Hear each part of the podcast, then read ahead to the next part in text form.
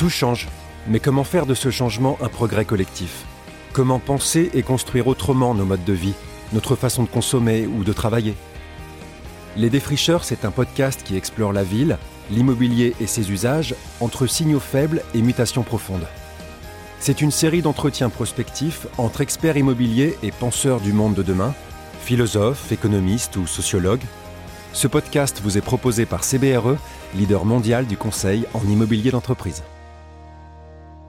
Rien ne se perd, rien ne se crée, tout se transforme. Lavoisier était-il scientifique et visionnaire? Sa célèbre formule n'a jamais pris autant de sens qu'aujourd'hui. Le vieux monde se meurt, le nouveau monde tarde à apparaître. Dans cet environnement pour le moins mouvant, chacun cherche l'étoile polaire, le phare qui guide dans la grisaille des tempêtes. Autrefois, les hommes extrayaient, produisaient, consommaient, jetaient. Mais demain, Homo sapiens travaillant chez soi, économie circulaire, usage urbain en pleine évolution, prise de conscience environnementale, distanciation sociale, consommation raisonnée. En observant tous ces accélérateurs, CBRE interroge les penseurs de demain, philosophes, anthropologues, sociologues, économistes, qui vont concourir à offrir des pistes de réflexion pour tenter d'esquisser une vision. Je me présente, je suis Caroline Secaldi, en charge de l'activité conseil aux entreprises chez CBRE, leader mondial de l'immobilier d'entreprise. Avec vous, nous inaugurons aujourd'hui une série de podcasts, Les Défricheurs, sur le monde d'après, travailler autrement, consommer et produire autrement,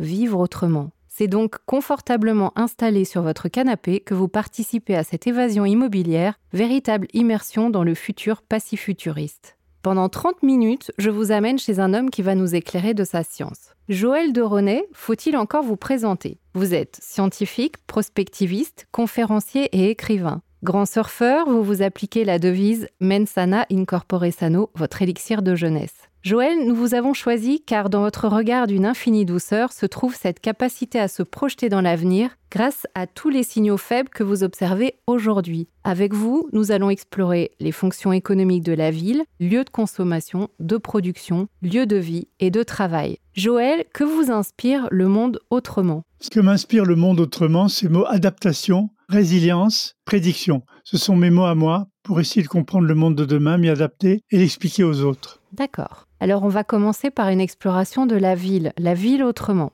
La ville aujourd'hui, c'est un objet de désir et de rejet. S'interroger sur l'avenir de l'homme, c'est aussi se demander comment vont vivre les 6 milliards d'êtres humains regroupés en mégalopoles. Les mesures sanitaires auxquelles nous avons été assujettis nous font prendre conscience en quelque sorte de tout ce qu'il faut remettre en question. La crise donne les stigmates du désamour profond de l'homme vis-à-vis de sa cité. Il n'a pas accès à la culture, il vit un transport contraint et imposé, à court d'espace et de nature dans une immense solitude. Cette ville devenue une forteresse à l'habitat à prix astronomique et dont le rapport qualité-prix des services lui est largement défavorable. Joël, comment rêve-t-on la ville post-crise? Est-ce que l'hyper-densité urbaine est toujours un modèle désirable selon vous? Moi, j'ai une vision très différente de la ville. Je la vois pas comme quelque chose d'urbanistique avec des bâtiments, des routes, du dur, du matériel.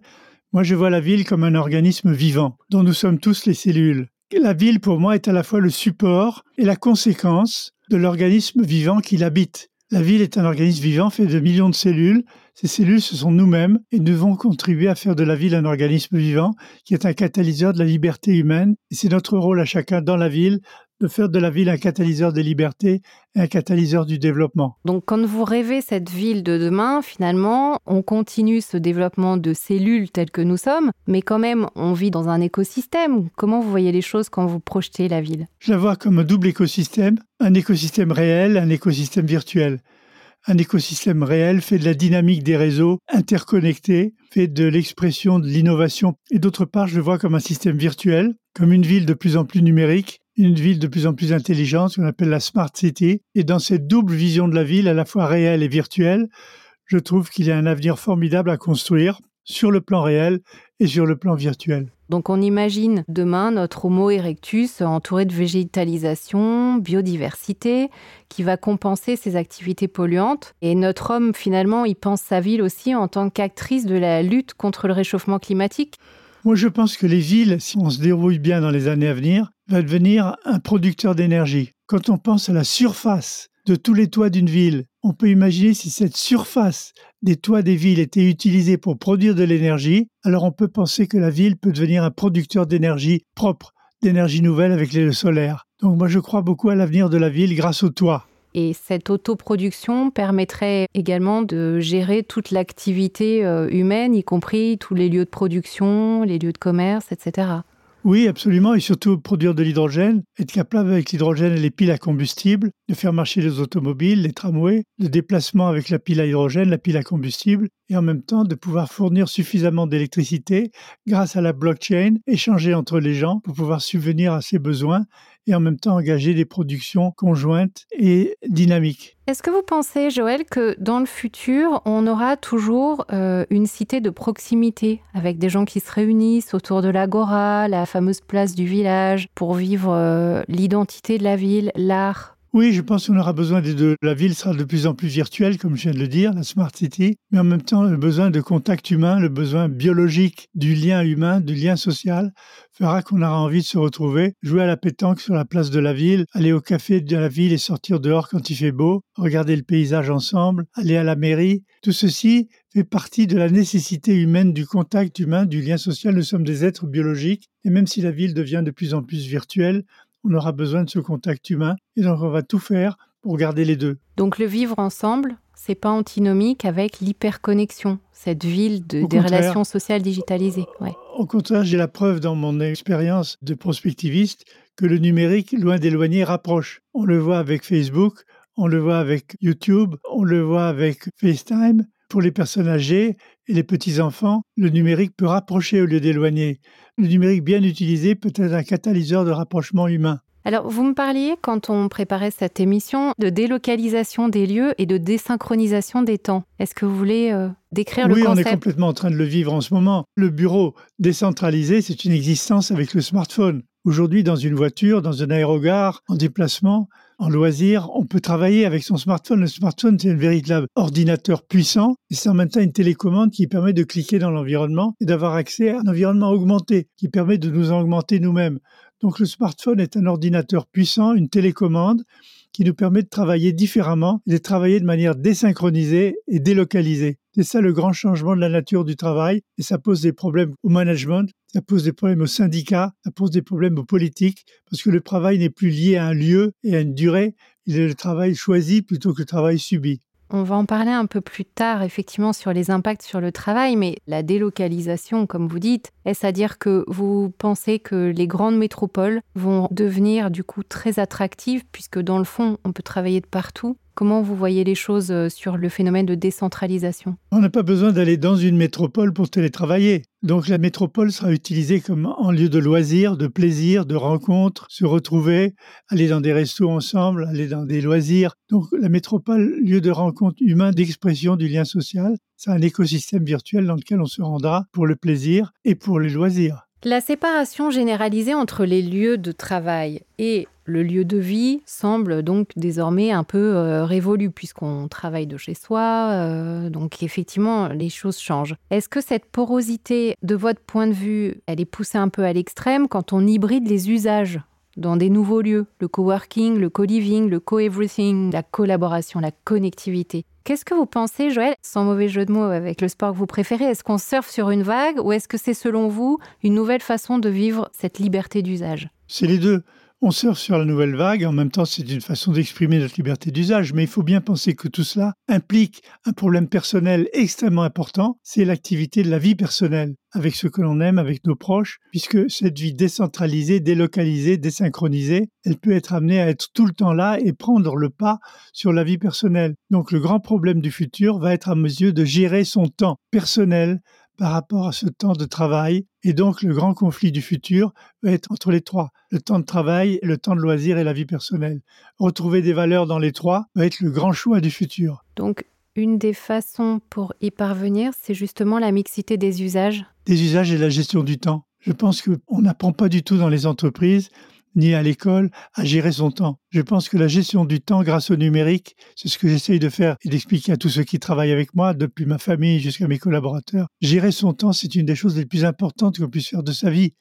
Gérer son temps pour en tirer la substantifique moelle, comme disait Camus, créer, c'est vivre deux fois. Donc de rendre son temps créatif, c'est de vivre plus. C'est au-delà du temps passé à survivre. Le temps créatif est fondamental. Donc la gestion du temps est le grand enjeu du futur. Je m'y attache moi-même beaucoup en expliquant dans l'écosystème numérique comment avec les outils modernes on peut mieux gérer le temps et j'essaye d'expliquer autour de moi à ma famille, à mes enfants et à mes collaborateurs. Il faudra que vous nous donniez vos trucs et astuces parce que j'avoue que quand on reçoit des mails, pour nous, on est un peu dans l'immédiateté, il faut répondre tout de suite. Euh, et donc on, on a un temps de déconnexion qui est de plus en plus difficile à avoir. Alors allez sur mon site web www.deroné.com, il y a les trucs que je donne pour gérer son temps. Il y a un truc qui s'appelle le mode d'emploi du temps. Excellent. Je pense que nos auditeurs liront ça avec beaucoup d'intérêt. Pour nous, si vous voulez, sur la mixité des usages, notre conviction chez CBRE, c'est que plus que jamais, tout doit être construit autour des besoins des utilisateurs. Et c'est un peu ce qu'on a parfois, par moments, oublié. Donc patrimoine et architecture contemporaine vont se remettre au service de cet usage. Les entreprises et leurs utilisateurs ont le désir de vivre une expérience utilisateur satisfaisante qui va privilégier le bien-être, les services, dans des lieux qui sont très flexibles, très ouverts, qui répondent aux nouvelles technologies, mais aussi aux impératifs de l'environnement. On a des résidences qui sont dites euh, nouvelle génération, justement, qui sont souvent mixtes, qui mêlent ces fameux usages, les logements, les bureaux, les commerces, avec des espaces communs qui sont partagés, le lunch, euh, une salle de sport, la laverie, les toits terrasses. Est-ce que vous pensez que ce sont des espaces qui vont aussi se généraliser? Et est-ce que finalement, on ne fait pas rentrer un peu trop le télétravail chez soi ou le travail, tout étant trop imbriqué dans le fond? Il faut profiter, mais aussi se méfier du télétravail. Il faut bien entendu en profiter quand c'est nécessaire pour les économies de transport, pour les économies d'énergie, pour éviter la pollution. Mais le télétravail doit être aussi complété. Le virtuel ne suffit pas. Donc la rencontre physique est extrêmement importante. Nous sommes des corps biologiques. Et donc la rencontre physique est très importante et elle doit être très complémentaire du télétravail. D'ailleurs, on l'a bien senti dans ces derniers temps de confinement. Les gens qui télétravaillaient disaient à quel point ils avaient besoin aussi de se retrouver ensemble. Absolument. Ils avaient réinventé des bureaux de proximité pour aller prendre un café ensemble. La machine à café dont on parle tellement, elle était essentielle justement pour ce lien social, ce lien humain. Donc il veut retrouver des machines à café virtuelles pour se retrouver. Ça nous arrive de faire des cafés Zoom effectivement en équipe.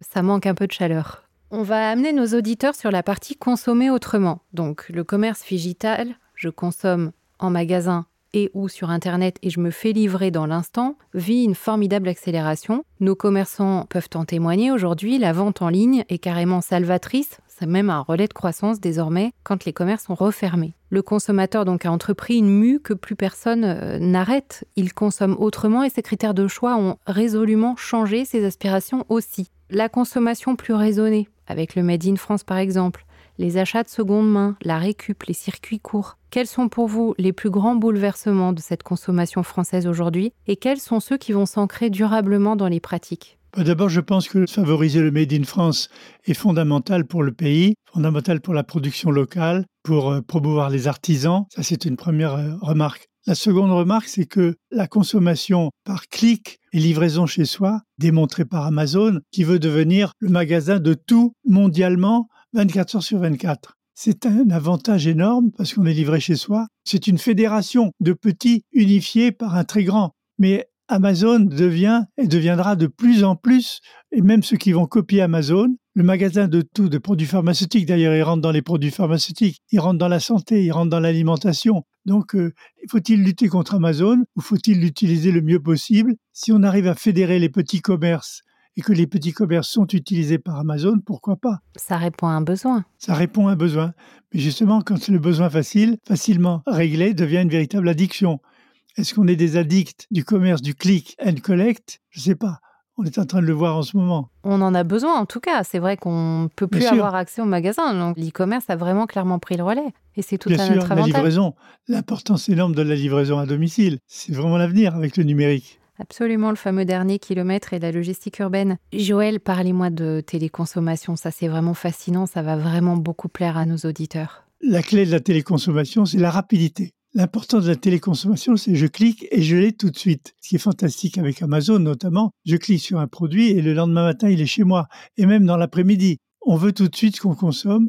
C'est comme les enfants qui veulent leur cadeau tout de suite. On a besoin d'être livré rapidement et on va aller de plus en plus vers ça. Ceux qui vont être les champions de la livraison à domicile rapide vont tout rafler. Les Chinois avec euh, Alibaba, les Américains avec Amazon vont être copiés de plus en plus partout. Et quand vous poussez le phénomène de téléconsommation en 2050, l'autre fois vous m'avez dit ça va balayer toutes les tendances actuelles, c'est comment on fait pour consommer dans sa tête, dans son cerveau? Oui, avec la réalité virtuelle, avec les casques de réalité augmentée, on va voir le monde tel qu'il n'est pas, un monde de rêve, et dans ce monde différent, on va pouvoir consommer des objets virtuels comme si c'était des objets réels. Dans les téléconsommations, ce ne seront plus seulement des livres ou des films, ce sera de la réalité augmentée. Donc ça peut, on, pourra écouter des concerts, avoir, le, sentiment d'y participer et de toucher. La télé haptique, c'est le sentiment du toucher. La téléconsommation, ça va vraiment balayer ces tendances actuelles. Vous considérez que, euh, dans le fond, ce qui va vraiment s'ancrer, c'est une digitalisation poussée à l'extrême qui fait que on va effectivement consommer seul dans son coin. Non, je crois qu'il y a un besoin d'aller dans une épicerie. On a toujours besoin de ça. Nous sommes des êtres faits de chair et d'os et donc, il y aura le virtuel, mais en complémentarité du virtuel, il y aura un surcroît de besoin du réel. Je suis convaincu de ça. En tout cas, c'est ce qu'on ressent aussi avec euh, la période qu'on vient de vivre, effectivement. On, a intimement besoin de vivre le réel, de retoucher ses amis, euh, de prendre sa famille dans les bras, etc. Tout à fait. Sur la consommation, par exemple, le seconde main, c'est quelque chose qui se développe beaucoup. Oui, on va revenir à une économie du troc. Déjà, on le voit avec l'échange d'informations. Nous, les scientifiques, on vit de troc. Un ami scientifique m'envoie un email en me disant Joël, clique sur ce lien, tu vas avoir un article formidable. C'est du troc. Eh ben, en échange, moi, je vais lui renvoyer un article que j'ai lu de quelqu'un d'autre qui est intéressant. Donc, comme scientifique, on vit grâce au numérique de troc et d'échange.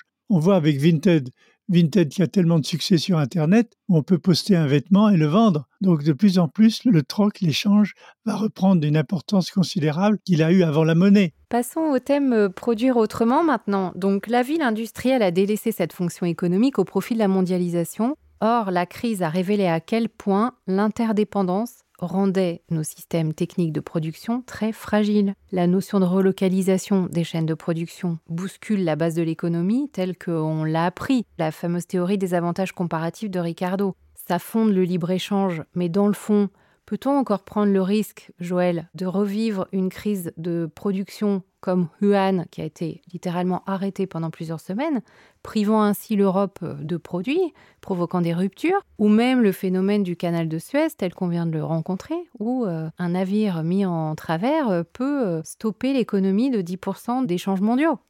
Je crois qu'on va aller de plus en plus vers des micro-usines personnalisées où beaucoup de gens pourront devenir des producteurs. Ce que j'appelle les MUP, les micro-usines personnalisées, ça s'appelle aussi des imprimantes 3D. Les imprimantes 3D sont la première étape d'autoproduction ou de coproduction avec des outils qui simulent les outils de production classiques. En petit d'abord, mais va devenir de manière coopérative des outils de production très importants. Les imprimantes 3D sont l'embryon des outils de production à la disposition des gens. Beaucoup de choses pourront être produites par des imprimantes 3D de la vie quotidienne. Et donc ça va se développer, ça va entrer en complémentarité avec des gens. On ira dans des magasins, comme aujourd'hui, il y a des magasins qui vous offrent des produits, mais des magasins qui produiront pour vous toutes sortes de substances dont vous avez besoin. Donc, on va vers cette espèce de coproduction par des MUP qui vont se développer de manière considérable dans les années à venir. Et pour l'industrie classique, pour les objets un peu massifs qui ne pourraient pas être produits par une imprimante 3D Exactement, une machine à laver ou un automobile on aura besoin d'avoir des grosses usines, des chaînes de montage et la spécialisation du travail va se poursuivre dans des chaînes de montage automatiques avec de plus en plus de robots, de plus en plus d'intelligence artificielle, avec des usines autoprogrammées correspondant aux besoins de la société et s'autoprogrammant elles-mêmes pour produire les substances dont la société a le plus besoin. Merci Joël. On va aborder maintenant pour nos auditeurs le thème euh, travailler autrement. Donc on est rentré effectivement depuis plusieurs mois dans un temps assez paradoxal, à la fois suspendu et tendu, où toutes les entreprises ont révisé euh, de façon stratégique euh, leur façon d'organiser. C'est à l'évidence l'occasion d'expérimenter, de faire des prototypes de solutions de demain, des nouveaux modes d'agir et de faire. Du coup, toutes les équations stratégiques sont bouleversées, qu'elles soient euh, sur le plan business, financière, organisationnel, ressources humaines. Est-ce que une organisation du travail est en train de se définir et de se mettre en place clairement? Est-ce qu'il s'agit d'une révolution ou d'une simple évolution? Et jusqu'où peut-on virtualiser les équipes? Non, c'est une véritable révolution que la nouvelle génération est en train de nous montrer qu'on peut la vivre avec le téléphone portable, qui est un véritable ordinateur puissant, comme j'ai dit tout à l'heure, une télécommande qui permet de nous augmenter, d'augmenter notre environnement. Ce sera un multi-smartphone démultiplié dans un écosystème numérique en temps réel avec une symbiose entre notre cerveau et l'écosystème numérique. On va vivre des moments absolument incroyables. Il va falloir se préserver contre ça parce qu'on sera connecté tout le temps. La symbiose entre le cerveau et l'ordinateur dans l'écosystème numérique, on y est déjà, mais on y sera encore plus. Donc il faudra apprendre à gérer son temps, apprendre la relation aux autres, apprendre du temps pour les autres, pour ses enfants, plutôt que de se laisser submerger par ce travail en temps réel quotidien. Expliquez-nous le concept de symbiose pour nos auditeurs. Alors la symbiose, c'est la, la participation de deux êtres vivants qui ne peuvent pas vivre l'un sans l'autre. La symbiose, c'est l'art d'avoir besoin de l'un de l'autre, c'est la complémentarité parfaite. Nous allons vivre en symbiose avec l'écosystème numérique, avec les grands ordinateurs auxquels nous serons connectés en permanence, éventuellement par le cerveau directement. On le voit, il y a même des gens comme Elon Musk aux États-Unis qui font des essais de Neuralink, une puce dans le cerveau pour communiquer en symbiose avec l'écosystème numérique. Donc on va aller de plus en plus vers ça. On n'a pas besoin de mettre une puce implantée. Il suffira d'avoir collé sur le front des petites pastilles qui permettront à son cerveau de communiquer avec l'écosystème numérique. Donc on va vraiment vers ça, j'en suis sûr. Donc vous êtes en train de dire qu'on peut travailler effectivement n'importe où. Oui. Désormais, le travailleur est absolument délocalisable. Déjà maintenant, avec le smartphone. Est-ce à dire que du coup, on est en compétition internationale avec 3 milliards d'êtres humains quand on cherche un job? Oui, de plus en plus, on aura les compétitions, comme on voit, je l'ai rappelé tout à l'heure qu'Amazon est un marché 24-24.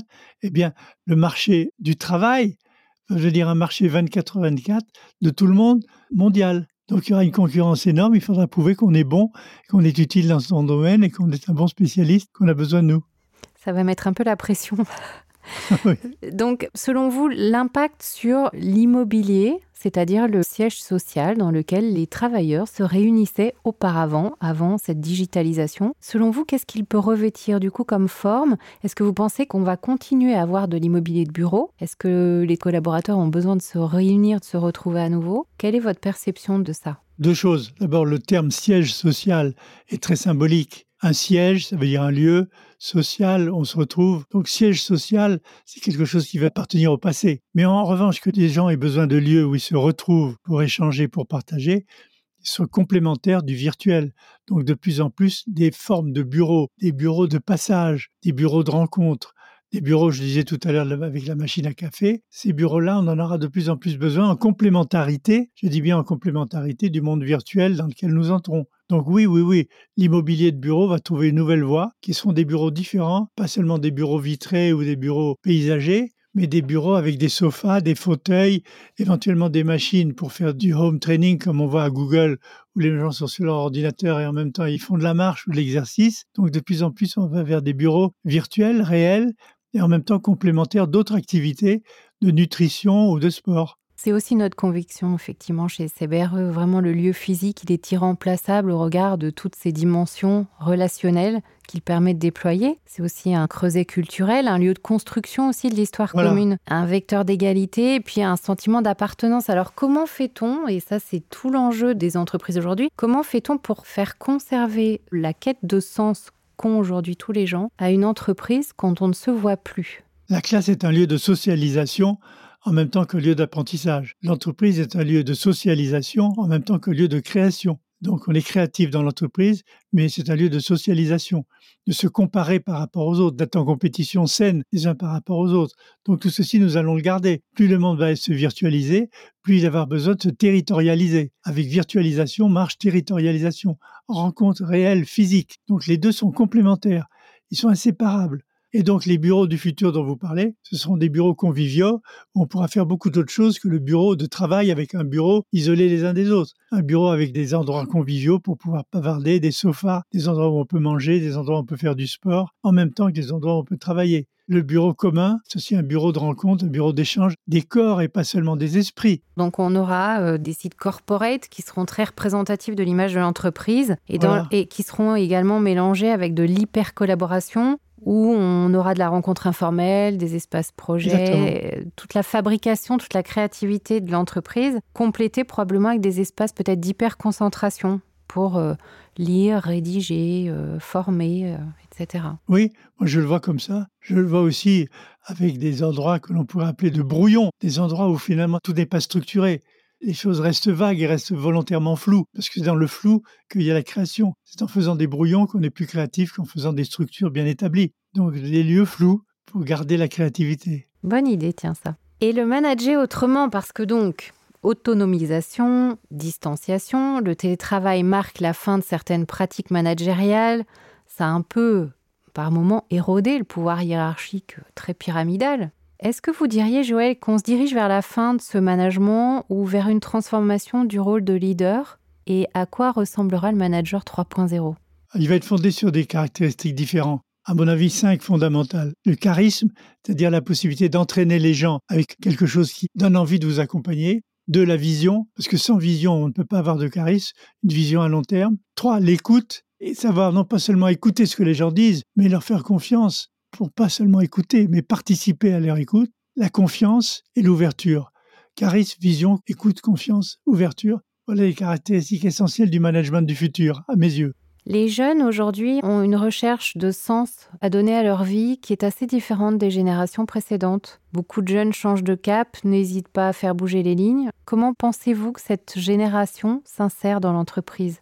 L'entreprise, c'est peut-être une contrainte pour beaucoup d'autres parce qu'ils veulent contribuer au changement de la société, construire le futur ensemble avec des idéaux très élevés. Si l'entreprise correspond à ça, ils sont bien dedans. Mais si l'entreprise est liée simplement au profit à court terme, ils se sentent pas bien dedans, ils changent d'entreprise. Et donc, ils sont beaucoup plus butineurs et beaucoup d'entre eux passent d'une entreprise à l'autre tant qu'ils n'ont pas trouvé ce besoin de s'identifier à une entreprise qui a du sens pour construire le monde de demain dans l'intérêt des hommes et pas seulement dans l'intérêt du profit. Sur la capacité d'innovation de l'entreprise, vous me disiez l'autre fois que pour vous, on investissait dans l'entreprise dans ce qu'elle est, mais dans ce qu'elle peut aussi devenir. Là, on voit bien que tout se transforme aussi dans l'entreprise. Comment vont se porter les investissements demain? Sur quoi, de votre point de vue? Il faut considérer des systèmes innovants pas l'innovation, mais la dynamique des systèmes innovants. Les entreprises les plus innovantes sont celles qui ont su catalyser la dynamique des systèmes innovants. Voilà ce que je dis depuis longtemps et ce que je contribue à mettre en œuvre dans les entreprises que je conseille.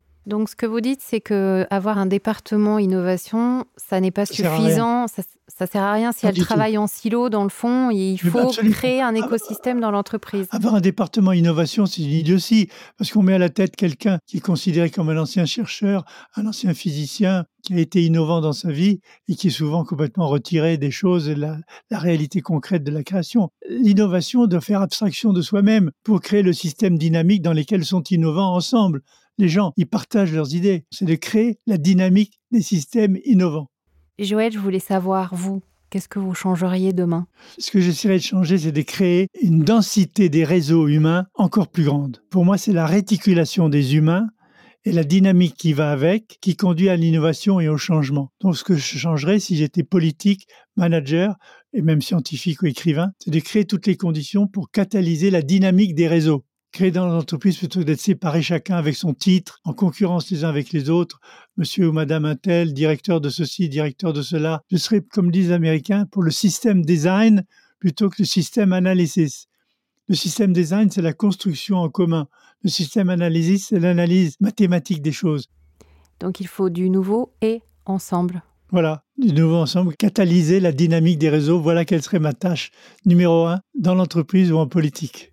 J'espère, Joël, que nos auditeurs auront pris autant de plaisir que moi à vous écouter et à vous laisser nous amener dans le monde d'après. Nous vous remercions infiniment. C'est déjà la fin de ce rendez-vous. Merci à tous nos auditeurs. Nous espérons que cet échange vous a inspiré. Vous pouvez retrouver les défricheurs sur toutes les plateformes de podcast et sur cbre.fr. À bientôt pour le prochain épisode.